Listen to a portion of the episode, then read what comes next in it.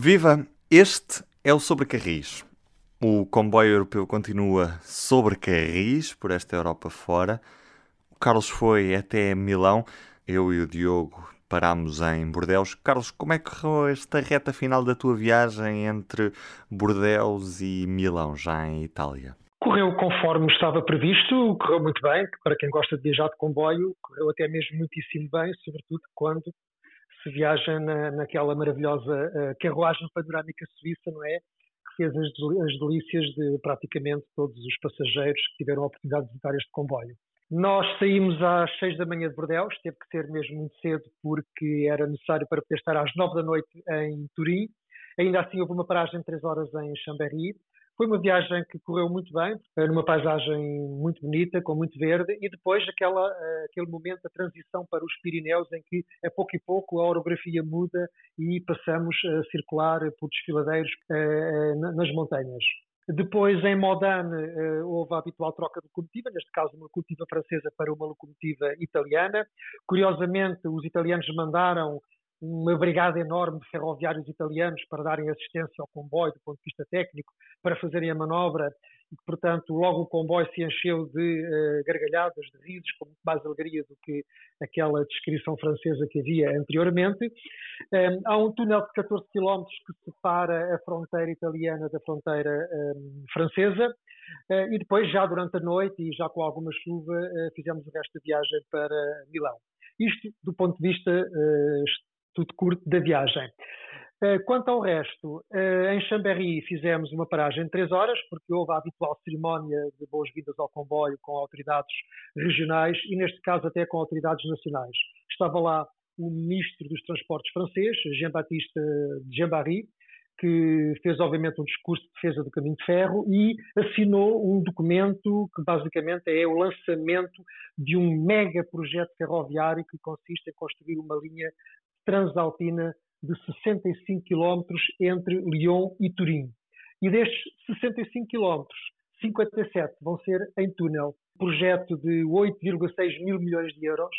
Só para recordar, o nosso Ferrovia 2020 são 2,1 mil milhões de euros. Uh, mas dizia eu, esse projeto de 8,6 mil milhões de euros é financiado em 25% pela França, 35% pela Itália e 40% pela União Europeia. Tive a oportunidade de fazer algumas perguntas ao, ao Ministro dos Transportes. Eh, a mais importante de todas eh, foi a velha questão de eh, não haver ligações ferroviárias de passageiros entre França, Espanha e Portugal, mas o senhor Jean Baptiste deve ter andado na mesma escola da Secretária de Estado espanhola, porque que nem uma enguia soube rapidamente fugir ao assunto e não responder. Como on peut construire une Europe ferroviaire s'il n'y a pas aucun train de voyageurs entre la France, l'Espagne et Portugal? É uma boa questão e eu vou responder com um exemplo, que é o exemplo do comboio entre Perpignan e Rangis. Bom, não é em Espanha, mas a história desse comboio demonstra que quando se fazem obras durante a noite, quando se tem uma estrada que tem elevados benefícios do ponto de vista fiscal, as mercadorias saltam do caminho de ferro para a estrada. E é toda essa lógica que é preciso contrariar. É preciso reinvestir na infraestrutura, redescobrir clientes para voltar a pôr esse comboio nos carris. Adorei a parte em que tu dizes que França e Itália financiam parte da linha, mas apesar de França e Itália serem conhecidos como dos dois países mais desenvolvidos da União Europeia, até economicamente, mesmo assim a União Europeia entra com investimento e 40% do que tu disseste. Sim, porque a União Europeia não tem o que também é significativo. Só mas a União Europeia não tem que ajudar só os países pobrezinhos, ou seja, a União entendeu que um projeto desta dimensão, um túnel transalpino que liga a França à Itália, eh, deve ser um projeto que contribui para a coesão eh, territorial da Europa e, portanto, vocês acham que isso é importante, eu não me choca nada que financiem 40% de um projeto deste tipo. Mas o, mas o que dá que pensar é que se Portugal fosse mais ambicioso nas suas obras ferroviárias, certamente também conseguiria financiamento europeu. E é, o que parece que nos tem faltado nos últimos anos é ambição de grandes obras. Em vez de ser uma mera eletrificação, poderíamos fazer bem mais e com a Europa a ajudar-nos certamente.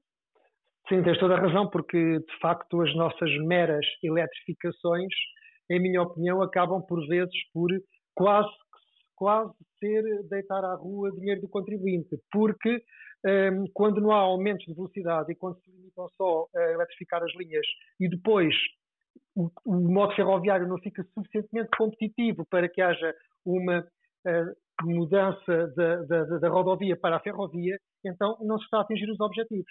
Recordo a propósito disto aquilo que foi dito pelo Sr. Carlos Secchi, o coordenador do Corredor Atlântico, que diz que neste momento a Comissão Europeia tem uma proposta uh, ao, ao Parlamento e ao Conselho para que as linhas atualizadas, que é o sinónimo, digamos, de linhas modernizadas, ou seja, pegarem linhas que já existem e não havendo fundos para no curto prazo as transformarem em linhas de alta velocidade, eh, pelo menos poder integrá-las na, na, nas, nas linhas, de, nas redes transeuropeias, eles apontam para velocidades médias em torno dos 160 km hora, porque é um mínimo de facto para que a ferrovia ganhe competitividade.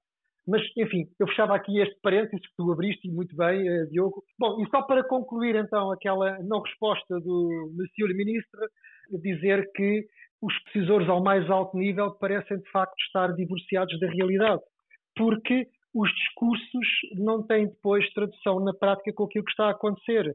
Eh, nós, eh, vocês viram também, viajámos entre Portugal, Espanha e França, passámos fronteiras onde não há comboios de passageiros, onde não passa um único comboio e os discursos otimistas em defesa da ferrovia pronunciados pelos decisores políticos eh, são completamente o oposto da realidade que nós observamos.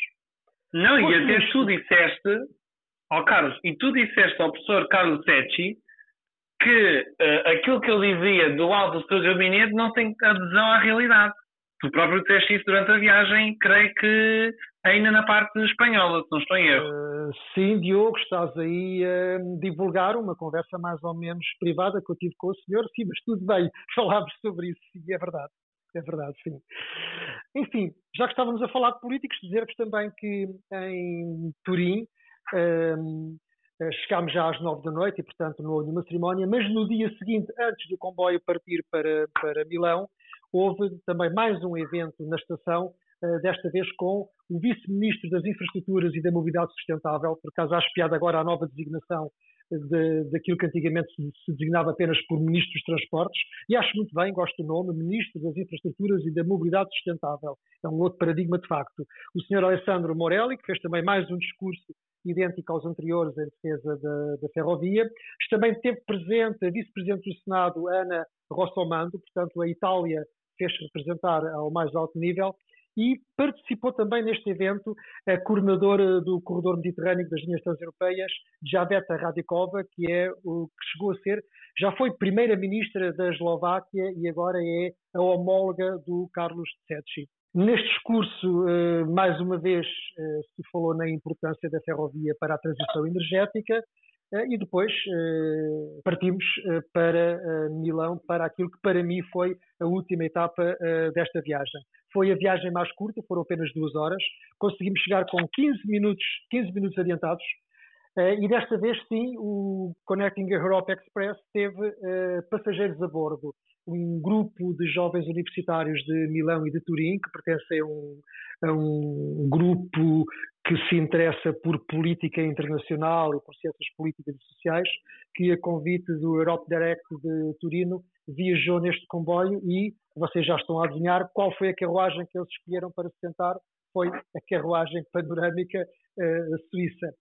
Uh, a propósito disto, dizer-vos que eh, e vocês também testemunharam isso de alguma forma, que estou um bocado desiludido pela fraca adesão e pela pouca participação deste comboio. Ou seja, para além das cerimónias que acontecem nas cidades onde o comboio para, eh, o comboio não tem tido muitos passageiros, basicamente só viaja o staff, eh, ao que parece, houve algum desinteresse de políticos regionais que poderiam viajar no comboio alguns troços, mas que não acederam ao convite da Comissão ou não foram convidados, não cheguei a perceber.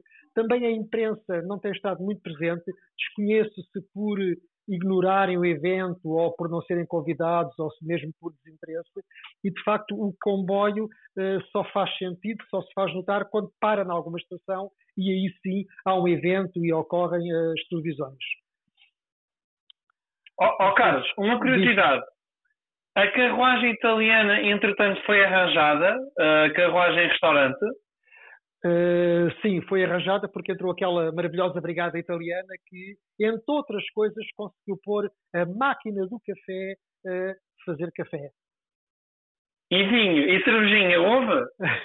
Não, curiosamente, nem mesmo em Chambéry, que é na zona do, do famoso vinho Côte du Rhône, nem sequer aí serviram uma bebida às pessoas, foi os, os tradicionais sumos e, e, e, os sumos cheios de açúcar que fazem mal à saúde, não é? Mas pronto, eh, não sei porquê não serviram vinho. E em Itália também não. A única exceção foi mesmo em Portugal e em Bordeaux, naturalmente. Caramba. Já agora, a propósito da carruagem italiana, eh, eh, nós falámos outro dia, ficámos de facto um bocado deslumbrados com a passagem do, do velho talgo para este comboio europeu, mas repara que a carruagem que os italianos forneceram para este comboio é uma carruagem antiga, eh, tem assim um ar lavadinho, está limpinha, etc., mas é uma carruagem bastante usada. E também fiquei a saber que a própria SNCF também não deve ter estado muito entusiasmada com este projeto, porque forneceu uma carruagem Coreil bastante antiga, mas que foi eh, reformulada em todo o seu interior às expensas da Comissão Europeia. Portanto, a Comissão é que pagou a remodelação do interior da carruagem Coreiro, onde metade são lugares sentados e na outra metade eh, há, de facto, um espaço preparado para reuniões. Eh, aliás, eh, foi usado entre, entre Chambéry e Turino, reuniu lá o grupo de trabalho do, do, do corredor mediterrâneo que decorreu durante praticamente toda a viagem. Já agora, dizer-vos apenas também que um, se havia ali duas carruagens que eram as princesas deste comboio, eram claramente a carruagem suíça e a carruagem austríaca, porque parece-me bem que os austríacos estão muito interessados em dominar o mercado dos comboios noturnos na Europa. Sendo já Viena o principal hub do, dos comboios noturnos na Europa, com vários destinos, dos quais falámos no, no último episódio do, do Sobre Carris. Temos ainda um destaque hoje para a entrevista que fizeram à Comissária Europeia dos Transportes, a romena Adina Valen, ela que está à frente da pasta dos transportes na Comissão von der Leyen. Diogo, o que é que tiraste desta entrevista que fizeram à Comissária? Diria que a Comissária Europeia uh, andou na mesma escola de política e de discurso da Secretária de Estado Espanhola e do Ministro francês dos Transportes porque nós também fizemos perguntas muito concretas sobre uh, transportes ferroviários, sobre comboios, e as respostas fugiram bastante àquilo que tínhamos, que, que, gostaríamos de saber. Tanto que chegou ao ponto de nós perguntarmos pela questão da linha do Douro, não é? Ter sido identificado há alguns anos como um dos principais missing links entre Portugal e Espanha nas ligações transfronteiriças e a nossa pergunta nem ter sido entendida. Chegou a este ponto. E depois, quando tentámos perceber porque é que a União Europeia subitamente está interessada na ferrovia, não se falou sobretudo do comboio e até se falou, por exemplo, de autoestradas, dando a própria comissária o exemplo de, no país dela, na Roménia, a prioridade tem sido a aposta na autoestrada porque não tinham autoestradas quando ao mesmo tempo a Roménia uh, não é o país mais conhecido por ter uma boa rede ferroviária, é exatamente pelo contrário. Depois, o que também notamos é que esta questão da prioridade sobre a ferrovia também não existe para a comissária, porque qualquer, por exemplo, obras nas estradas também podem ser muito boas para reduzir as emissões porque se podem colocar uh, carregadores para carros elétricos. Só que uh, a questão dos carros não tem só a ver com emissões, também tem a ver com uma questão de espaço. Porque o carro pode ser super limpo, seja hidrogênio, seja elétrico, mas ele vai continuar a ocupar espaço na cidade, na hora de estacionar, na hora de circular. Enquanto o comboio, como nós já estamos aqui, uh, como já aqui dissemos muitas vezes, é o meio de transporte que consegue transportar mais gente na menor quantidade de, de, de tempo e que também chega mesmo ao centro das cidades, ao contrário, por exemplo, do que acontece com, com o avião. E depois, uh, também falamos sobre a questão de Portugal não ter uh, qualquer ideia para a ferrovia no plano de recuperação e resiliência, porque Portugal colocou estas obras noutros programas de financiamento e a, e a comissária lá nos lembrou que nós temos investimentos para as estradas, como por exemplo a ligação entre Bragança e Fuente de Sanabria, vai colocar Bragança como o terceiro português mais perto da alta velocidade e mais perto de, de Madrid, da capital espanhola. Sim, é verdade. Eu realmente, para quem esteve na conferência da, sobre alta velocidade e depois naquele evento uh, que precedeu a partida do, do comboio europeu, uh, eu diria que entre o discurso do ministro Pedro Nunes Santos e uh, da, da, comissária, de facto, o ministro português pareceu muito mais defensor da ferrovia, muito mais entusiasmado com o transporte ferroviário do que propriamente a comissária.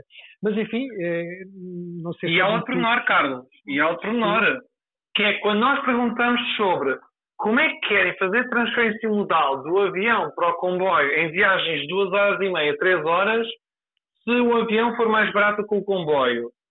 E a comissária não parece querer responder muito sobre o assunto, enquanto o ministro parece estar mais focado em realmente o comboio tem de ser um meio de transporte acessível, porque se o avião continuar a ser mais barato que o comboio, é muito provável que as pessoas continuem a escolher o avião. Não há, por mais amigo do ambiente do comboio seja, as pessoas eh, não pensam com amizades com o ambiente, pensam com a carteira, com euros, uh, com as moedas e nada que têm na carteira.